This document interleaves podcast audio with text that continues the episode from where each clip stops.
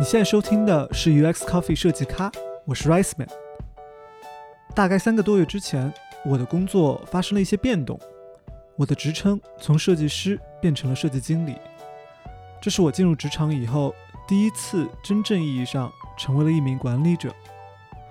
在五月初的一个周五，我的老板通过邮件给大家宣布了这个消息，好多同事给我发来了祝贺。那天晚上，我兴奋地去吃了顿火锅。算是给自己一个庆祝，但我的兴奋并没能持续多久。带着老板头衔去上班的第一周，同一个项目上的两个队员就分别跑来我这儿互相控诉。我还发现，我一周花在开会上的时间比之前多出了差不多整整一倍。以前到点下班的我，突然开始加起班来了。然而，一个星期忙忙碌碌，到周五一回顾。却发现自己几乎没有什么实际产出。更加让我不知道怎么处理的是，前一周还是朋友关系的几个同事，突然间就成了我的下属。也不知道是怎么回事，和他们聊天的时候，我总觉得有什么东西突然变了。过去这三个月，应该是我工作这四年来最困惑也最焦虑的三个月。管理这条路比我想象的。要难走多了，所以我找了一些我们节目的老朋友聊了聊，他们正全都身处管理岗位，经历过我所在的这个阶段。我特别想知道，他们在刚刚转型成管理岗的时候，是不是也曾经经历过这些困惑？他们会有什么建议给到我吗？我心里其实一开始有点空虚。这是我们的有台主播，百度设计经理 J J 英，他和我讲到，在他转成管理岗的时候。他心态上的变化，老实说，当时的状态不是特别满意，因为那时候正好又工位搬了，然后我正好搬到了整个楼层最角落的一个很老板的位置，你知道吗？就是当时我我坐在第一次坐到那个工位上，我就在想，哎，这东西我我我现在把 Photoshop 卸了，对我的工作甚至都不会太大太大的影响。那我接下来的工作时间我应该做什么？就是每天就坐到那个工位上，我就会产生这样的一个一个一个想法。当时就会觉得自己有时候有，有时候会有一些愧疚，觉得啊，好像我感觉活也没有以前做的多了，但是工资也没有少拿。那为什么我能坐在这样的一个管理岗位上？对我现在也是这个心态，就是我觉得我会觉得有点虚，因为我的实际产出确实变少了很多，对吧？所以呃，所以你后来是怎么调整过来这个心态的呢？就是你后来怎么说服自己说，呃，自己在这个团队里还是还是挺重要的呢？其实事后想一想，我觉得。对于一个团队来讲，我觉得稳定的有一个老板坐在那边，其实它本身就是一件很重要的一个事情。哪怕你不做任何的事情，你能维持现状，然后让大家能够安心的工作，这件事情其实本身并不是特别的容易。我觉得时间长了，你会发现，就是你坐在那个经理那个位置，你把其他团队向上老板的一些压力，然后你把它化解成跟大家沟通，然后平缓的把命令任务分配下去，但同时呢，又让大家没有。没有感受到那些你不想让他们感受的压力，让他们好好的工作，一个向上向下沟通，一个承上启下的一个工作，其实我觉得还是挺重要的。我我知道你当时的情况是，呃，你们之前的老板走了，对吧？然后相当于你是被内部提拔，跟我的情况有点像啊，就是啊，你本来是在这个组，可能应该算是比较相对资深的设计师，然后可能你跟大家也很熟了，可能本来还会一起说说八卦呀，然后吐槽吐槽老板啊什么的，然后突然之间你就变成他们老板了。呃，我就觉得哪里好像怪怪的，我不知道你你当时这个变化发生的时候，你心里是什么感觉？其实当时心里有点复杂吧，因为呃，这个感觉有点像一一对情侣，他们他们之前其实是好朋友，但完全没有往那个方向想，但突然之间有一天，他们从从朋友变成了情侣，就这种事情，其实就反正这样的个尴尬，其实有点像我当时接手这个团队那种情况，因为之前大家呃虽然资历上会有点差别，但总体来说。还是以朋友的身份来相处，然后这个同事也是相对平级的。那在这个 transition 的过程当中，就会发现，哎，呃，我现在是他们的老板了，然后他们每个人的工资我都知道，然后他们每个人的目标要我来定。但是，但是我跟他们的关系其实呃还是非常要好，非常朋友。就是这个这个过渡的过程，当时是多少还是有点困惑的吧。最简单的例子就是说，比如说我要给他们发布一些，不管是行政上的还是工作上的一些。命令，那这个这个过程，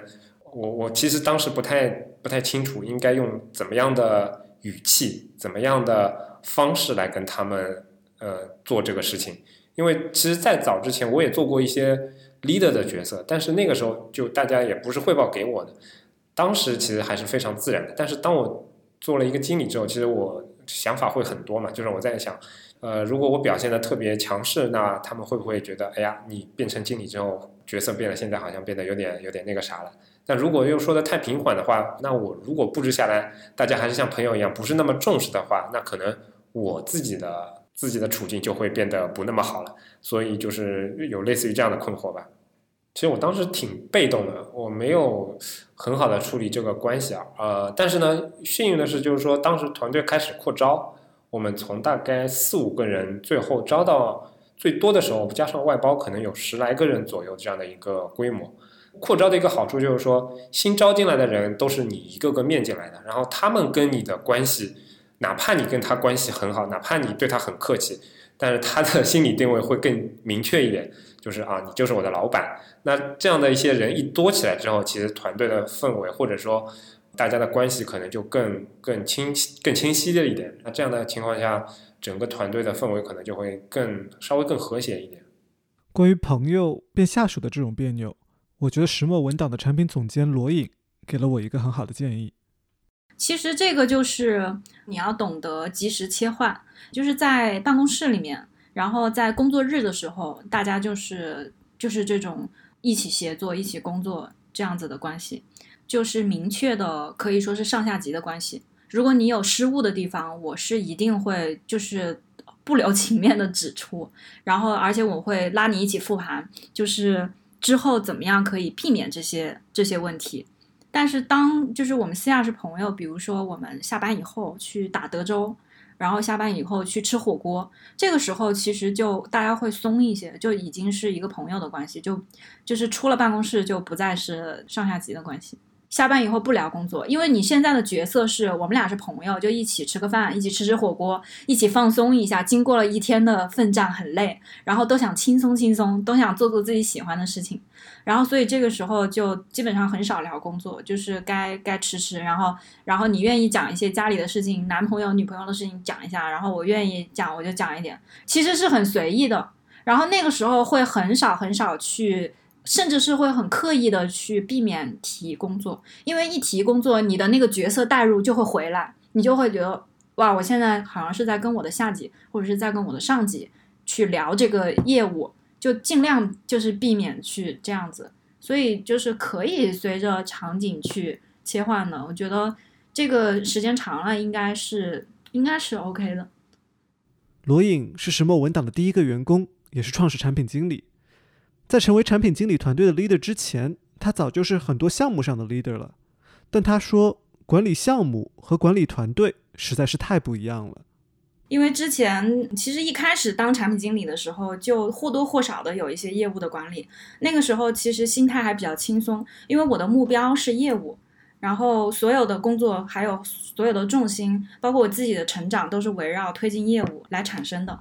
那个时候我就看一个目标就好，但是当我就是要加入一些团队的管理、行政管理这这些的时候，呃，我就发现其实我的目标多了一个，不仅是有业务的管理，而且有人的管理。然后再到后面，我会发现，甚至人的管理会比业务管理更重要，因为业务是由人做出来的。如果人有什么问题，然后你没有跟他沟通好，或者本身你的任务分配有问题。然后导致大家在一个错误的赛道上去往前走的话，事情会变得很糟糕。所以我发现应该是先管人，然后再管事。其实管人比管那个业务要就是压力大很多，因为业务其实是一个相对的，它是一个比较好好掌控，它是有规律可循的。但是人的话，就每一个个体都比较复杂，都有自己的个性，然后大家都有擅长的部分，也有自己呃需要成长的地方。而且这些不同的角色，资历浅的、资历深的，然后还要互相搭配的效率比较好。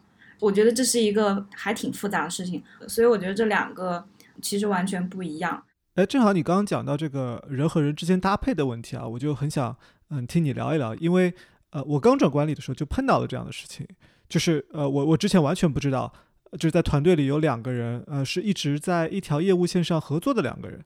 呃，他们其实一直互相之间就有不愉快，呃，我不知道你有没有碰到过类似的问题啊？呃，有的，就是因为人是很复杂的，就是比如说大家私下，嗯、会有一些，就是私交上不一定每个人是完全对称的。像比如说，可能会有一些 PM 和设计师有比较大的矛盾。虽然有的项目看起来他们俩是最大的，但是他们俩会分别明确跟我讲说我不想跟他合作。然后我其实当时还，因当时属于我管理初期，就可能就前半年吧，我还没有从之前的那个业务管理的那个模式里面跳出来。就我认为，就只要是把任务完成了，其实人的怎么组合是无所谓了。就是只要能把任务完成，就是我们结果导向嘛，都可以。所以我一开始根本就没有关注大家，就是之前的协作有没有问题，是因为什么有问题，然后大家现在对这个项目的这个人员的安排是不是满意？然后我只去询问了，说，哎，你觉得你对这个方案怎么看？你对这个时间还 OK 吗？但是我并没有问你觉得跟这些呃，比如说研发、跟这些测试、跟这些设计师去协作，你你觉得怎么样？但是当这个项目开始的时候，才发现有一些之前没有评估过的风险产生了。比如说，我们计划好了是呃，比如说我是星期一，然后出方案，然后星期三评审，然后星期五整个项目就要正式开始进入研发了，就是规划都挺好。然后结果到了星期一出方案的时候，产品和设计就开始撕，就是谁也不让谁。然后再比如说约定好了星期三就要评审了。但是此时大家还没有撕完，谁谁也没有赢，那怎么办呢？那那如果不评审的话，后面的时间全部都会往后 delay，这个项目会对时间有非常高的要求，那就只能硬着头皮，就是先达成一个方案，然后在第一个问题没有解决的情况下，我们去开了方案评审，开了方案评审以后，研发又提了一大堆就是这这那那的问题，从两方撕变成了三方撕，结果就那一次，反正因为前期就就。因为这个沟通的问题、不一致的问题，然后拉拉扯扯，所以最后那个项目是 delay 了的。这就是很在我看来很严重的一个坑，就因为我没有提前解决好人的问题、协调的这个问题，所以导致最后项目上会有延迟，业务上有了问题。哎，你再讲讲你还踩过什么坑啊？我我想我想多听听，就是当做是给我一个预习嘛。还有的坑就是，嗯，这个可能是比较个体的。比如说，我之前带过一个产品的实习生，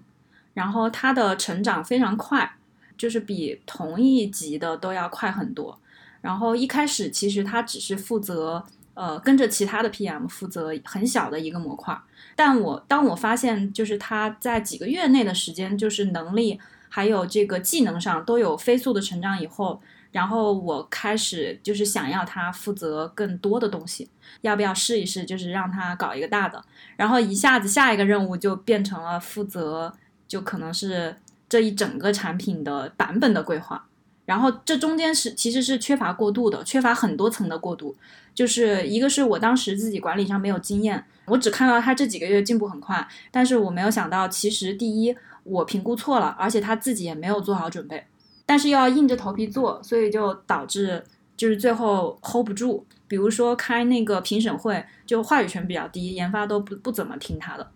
然后都觉得就是你这个太太嫩了，就指的写的方案太嫩了，然后有很多就是考虑欠周全的地方，然后就在质疑说，哎，我们这个东西为什么要让一个实习生去做？hold 不住怎么办呢？就只能我自己上。然后其实这个在管理里面是很忌讳的一件事情，就什么事情都亲力亲为。因为我帮他做其实没有问题，但是呃，第一他自己作为第一个就是挑大梁的项目，他自己内心会很受挫，就是会影响他后面的成长。第二，其实耽误了我的时间。如果我花了大量的时间去去善后这一个项目的话，其实其他项目是会出现问题的。而且当时确实出现了问题，因为我花了很多时间在这个项目去善后。然后其他的东西我都没有时间做了，包括招人什么的都会有一些停滞，我都没有时间去面试。嗯，所以这是一个坑，就是我没有很合理的去评估他的能力和他能就是负责的这个范畴，是有点拔苗助长了这种感觉是吗？对，就有一点太快了。因为这个坑，我其实花了，我觉得花了好久的时间去修补。这个修补不是说项目上修补，而是这个。这个这个小朋友他内心的一个修补，因为第一个他觉得很重要的任务让他受到了挫折，然后其实是因为我导致的，所以我当时自己也很内疚，我觉得自己是一个很差劲的管理者。然后，但我觉得更严重的是让他就是心里很受挫。他可能跟我聊起来，他就说：“哎呀，OK 啊，没有关系啊，我下次再注意啊，什么怎么怎么样。”但是我我清楚，就是因为我每个月会跟他问问，我就会觉得说这个影响了好几个月，就是他工作的这个心态，就是他后面会变得很谨慎，就是什么东西都要跟我确认很多次。对这个事情，现在说起来都很扎心。嗯，我我我觉得你讲的这个故事对我特别有警示作用，因为。因为我也是这种，就是可能会去相信一个啊没有那么有经验的人，他是能够做好他可能需要去够一下才能做好的事情的，但是可能会去忽略这样的风险。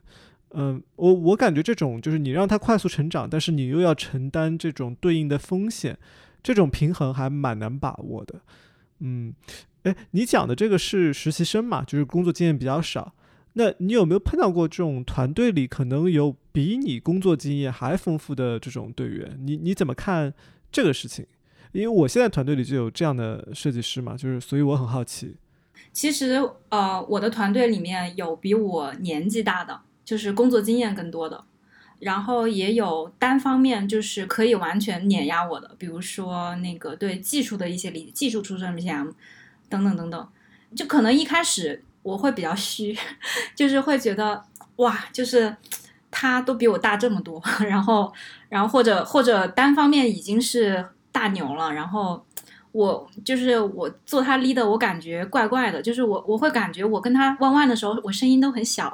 就是有一种虽然看起来我是你 leader，但是好像从能力上来讲，我不一定就是比你强，就刚开始大概是会有。嗯，两三个月有那个心态上的一个问题，但是我自己调整的比较快，因为当时调整的一个契机是我去找我的老板聊了这个问题，我就说，呃，我觉得好像就是我有一点没有底气，有时候跟大家弯弯的时候会有点虚，嗯，我也不知道我实实在在就是能给大家什么。呃，我不确定，就是我是不是一个合格的管理者。再加上之前我刚才提到的一些，就是管理上的坑，就是其实也给我自己造成了一定的阴影，心理上的。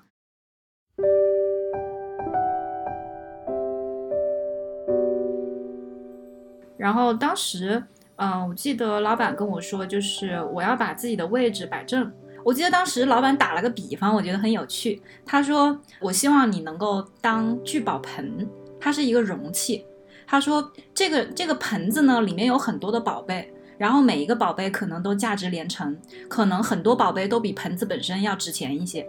但是这个盆子最厉害的地方就是能够把这么多值钱的宝贝圈在一起，而且他们聚在一起发光发热。”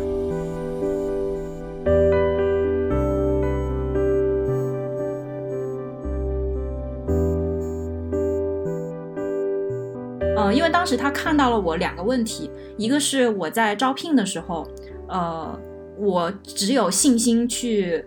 跟那些好像看起来我能够驾驭得住能力的人去聊，就比如说太资深的那种工作十年以上的，我都有一点不知道我该怎么跟他聊，就是我会有一些有一些心理生怯，然后团队有一些人其实工作时间比我更长，然后我应该去怎么样面对他们。嗯，当时老板就是跟我说要做聚宝盆，他说因为就是大家都是宝贝，就是都很有能力，但是其实聚宝盆很少，很难得。如果你要当好这个聚宝盆的话，首先你要把大家圈在一起，然后第二个就是你要有这个容量，就是你能够就是能够装得下大家。所以这个时候就不在于说，如果你的能力比我强，我就一定很虚，我就管不了你，不是这样子的。其实就是真正很棒的管理者，老板跟我说的，就是他能够吸引比他优秀很多的人进来，而且这些人会因为他，然后因为公司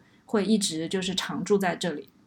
所以，所以当时跟他聊了以后，嗯，后来就是心态会有一个变化，就是说，如果大家比我优秀，那是很正常，而且且是我很希望看到的事情，而且我会更渴望去挑战自己，招一些比自己段位高很多、很厉害的人。我是要把这些宝贝给串起来，然后我要把它们装在一起。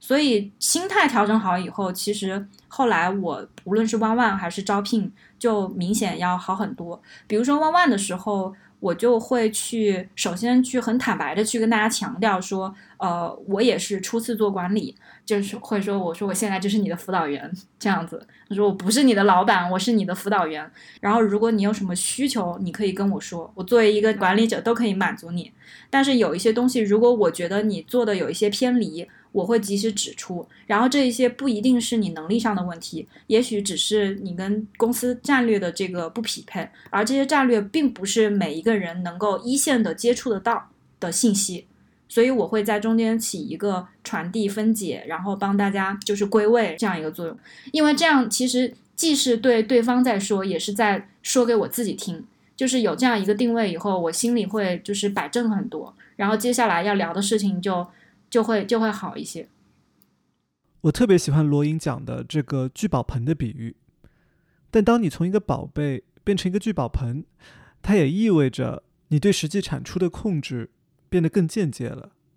我最初期，我觉得我心里最难受的是，明明我自己写一个 PRD 一个小时就可以搞定，但是我现在不得不看着其他的人写，然后我可能要花四个小时的时间去教他写。然后写完了以后，我还要花一个小时去 review，然后他再去改，改了以后我再看，然后整个过程可能持续十个小时，最终可能还还不能达到预期，就是那个过程我会会有一点焦虑。虽然我心里知道培养是需要时间的，但是我仍然就是觉得，哇，我还不如就自己一开始写了算了。对啊，我我也是这么觉得。所以所以你当时能管住自己的手吗？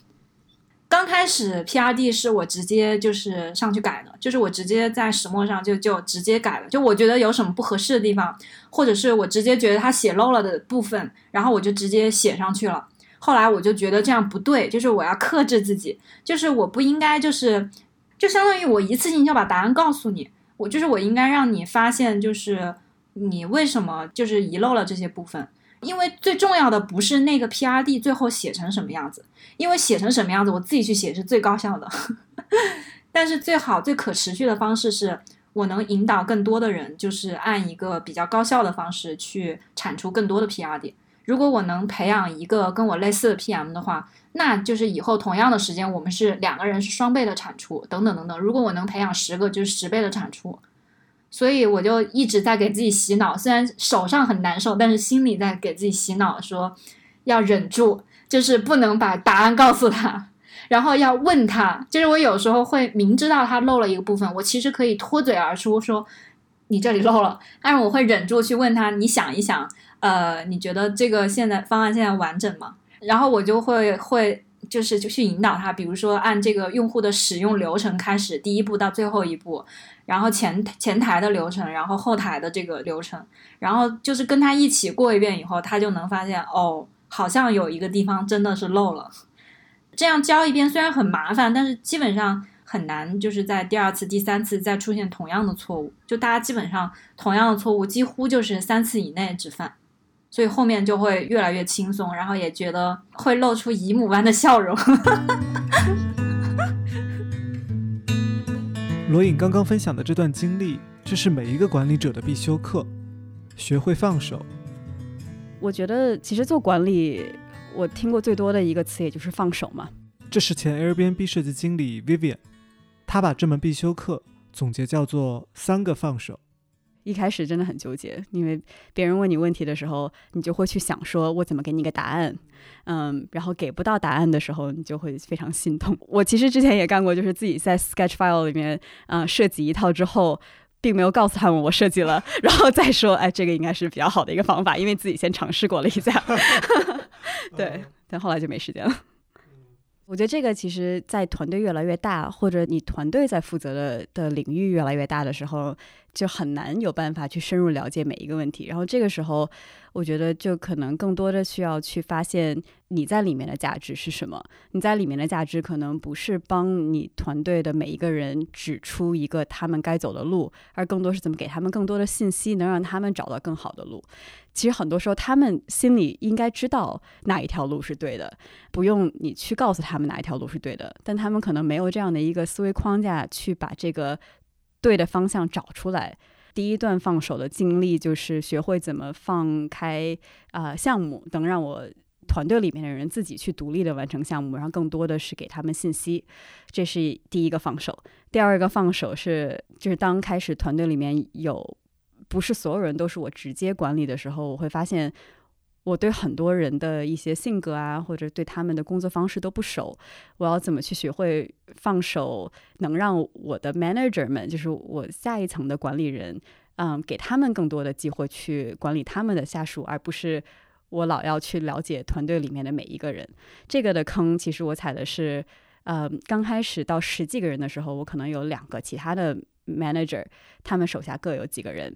我还是很难放手，我不认识团队里面的所有人，就对团队里面所有人都没有那么熟悉。我觉得这个是我很放不下的一点，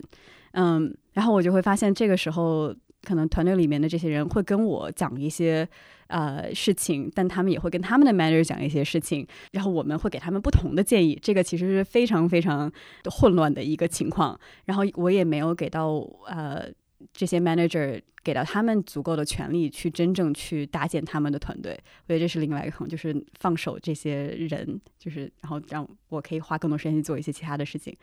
第三个放手是真正放手一些人吧，嗯，搭建团队不只是家人，捡人也是搭建团队很重要的一点，嗯。我觉得刚开始做管理的时候，我是一个非常非常乐观的人。我的乐观更多的是一个盲目的乐观。我觉得任何人只要你给他们对的项目，你给他们对的引导，他们都可以做出好的事情来。特别是已经经过一些面试流程的人嘛。但其实啊，有很多很多呃外界的原因吧。就比如他们喜欢做的事情，可能跟我们现在的需求不一样，或者他们之前的经验和我们现在的做的事情也非常不符合。或者他们跟他们团队里面合作人的气场就是不合，我觉得这些都是一些很多时候经理可能没有办法控制的一些因素。我刚开始就会花很多很多的精力去帮助这些嗯，可能在工作上还没有那么那么出高效呃产出的人，然后我就会发现我可能一周的时间会在他们身上花的时间比在其他任何人身上都长，但还是没有那么多产出。我后来也意识到。对于这种嗯，这团队里面的人来说，其实对他们更好的可能是换一个项目，可能是嗯，甚至换一个岗位。但我当时觉得，就是说任何人都是可以呃做任何事情的，所以我就一定要把他们逼着逼着他们把事情做出来。我觉得这个也是另外一个踩过的坑吧，就是没有及时的去做人事上的一些调整或者改变。对项目放手，对团队管理放手，对不合适的人放手。我清楚的知道学会放手对于一个管理者的重要性，但我心里总有一个疑问：管理者难道不是应该对自己团队的产出质量负责吗？如果你把大大小小的事情都放手了，你要怎么保证团队产出的质量呢？提标准，提要求。这是张金华，Google 虚拟现实团队的用户研究经理。当我向他提出这个疑问的时候，他和我讲到了一个有意思的类比：军训。你就想象吧，军训的时候都给你定标准，被子要叠成豆腐块，脚要提多高，剩下的事儿就是你自己去努力。我不可能天天抬着你的脚，我不能替你去叠被子。如果我们把军训时候的被子是否叠成了豆腐块，正步步伐是否整齐，看作是一个团队的产出质量，那军训的教官们其实可以说是特别优秀的管理者，他们不会帮我们叠被子。也不会帮我们抬脚，但教官们通过提出特别明确的要求，树立参考的标准，并且反复强调，从而达到了控制团队产出质量的目标。这个军训的例子也许有些极端，但确实让我对放手和控制有了更多的思考。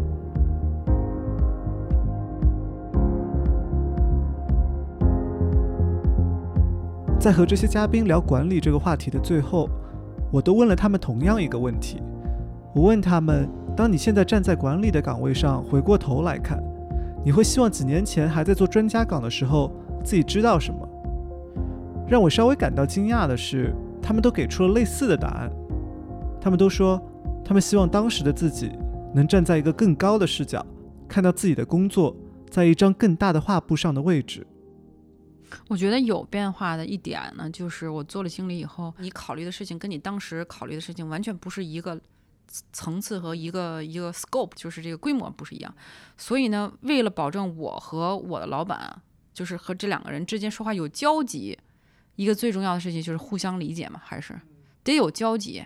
我见过的有一些 one on one 的人，就是使劲儿的在说他自己在做什么，我在做什么，我在做什么，我在什么。如果老板觉得你做这些事情我不能理解，或者我不能支持，或者为什么我有这么我脑子里面还想其他事儿呢？这感觉就是这俩人没说到一块儿去。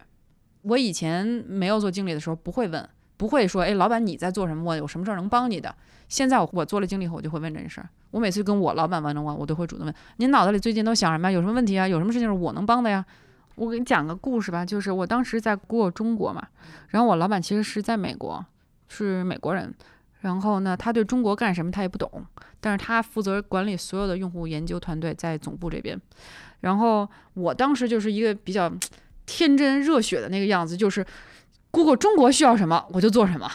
对吧？哪怕是不重要的，我觉得哎，我可要帮到人我就好了，就是帮到这个团队我就好了，就是特别比较。傻开心的那种，但是后来我就慢慢就意识到，就是哎，为什么我评分没那么高啊？其实其实就是我刚才说的那个问题，就是我看问题的角度还是比较小，就比较近。哎，谁来问我，我就是什么，是一个非常呃反应式的 reactive 的式的方式。但是我老板看的事情呢，就是角度比较高，他会在意影响力更大的事情。你比方说，哎，你们做那些事情对总部有没有帮助啊？对于你用户研究整个本身的这个专业度。有没有帮助啊？对你的方法创新有没有帮助啊？还是你就是在像小蚂蚁一样随便做一些乱七八糟的事情，太随机了，太随意了。我当时其实就没完全没有理解到我的影响力的层次问题。这个我觉得是后来我就慢慢理解了。罗颖也给出了类似的回答。我觉得感受最深的一件事情，其实就是对于战略的。制定和理解这个事情上，在我做管理之前，我觉得战略是老板的事情，是公司的事情，是我只要是做好执行就可以了。就是我不需要去怀疑这个给我的任务或者是这个目标是否是合理或者是正确的，我只要去完成这个任务，去完成这个目标，想办法完成的更好，然后更优秀就可以了。但是当我做了管理以后，我会发现就是更源头的问题，就是。执行力是一方面，但是最最重要的是方向战略。这个其实我觉得不仅仅是老板或者是管理者要考虑的问题。我觉得如果我在成为管理者之前，比如说我在做一线 PM 的时候，我能意识到我需要去问个究竟，为什么是这个目标？我需要去从最上层去理解为什么老板要制定这个战略，他受了哪些资本的影响。然后受到哪些市场环境的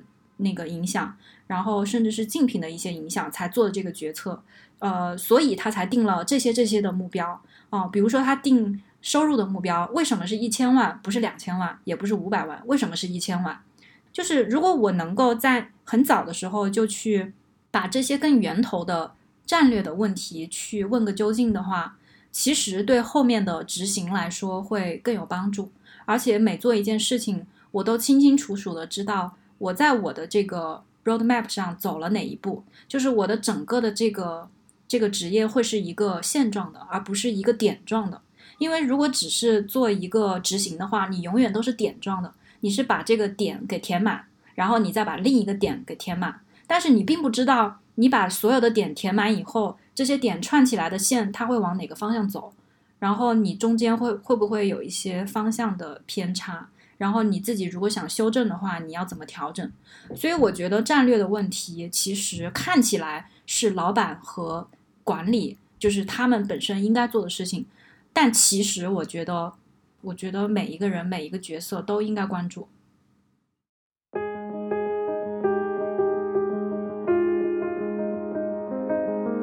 我还记得三个多月前的那次和老板的谈话。他问我：“你想不想尝试一下带一个小团队，试试看做管理？”我当时是兴奋地接受了这个任务，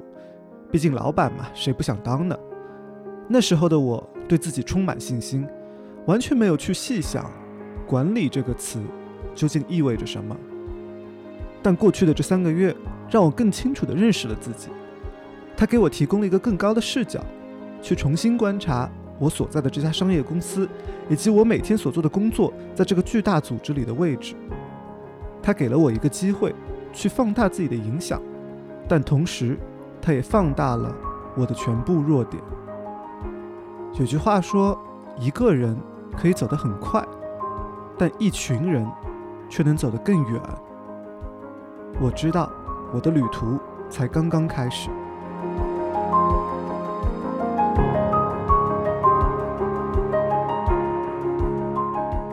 你现在收听的是 UX Coffee 设计咖，我是 Rice Man。这期节目由我和夏梅杰联合制作，我们的团队还有 Hoka、方亚帆和方志山。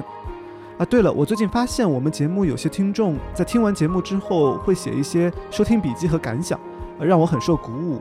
如果你有做笔记或者写感想的话，我希望你可以在新浪微博或者 Twitter 上我们，我们会选择转发一些你们的笔记和感想，来让更多的听众看到，参与到节目的讨论里来。我们在新浪微博和 Twitter 上都叫 UX Coffee 设计咖。好的，这期节目就到这里，我们下期再见。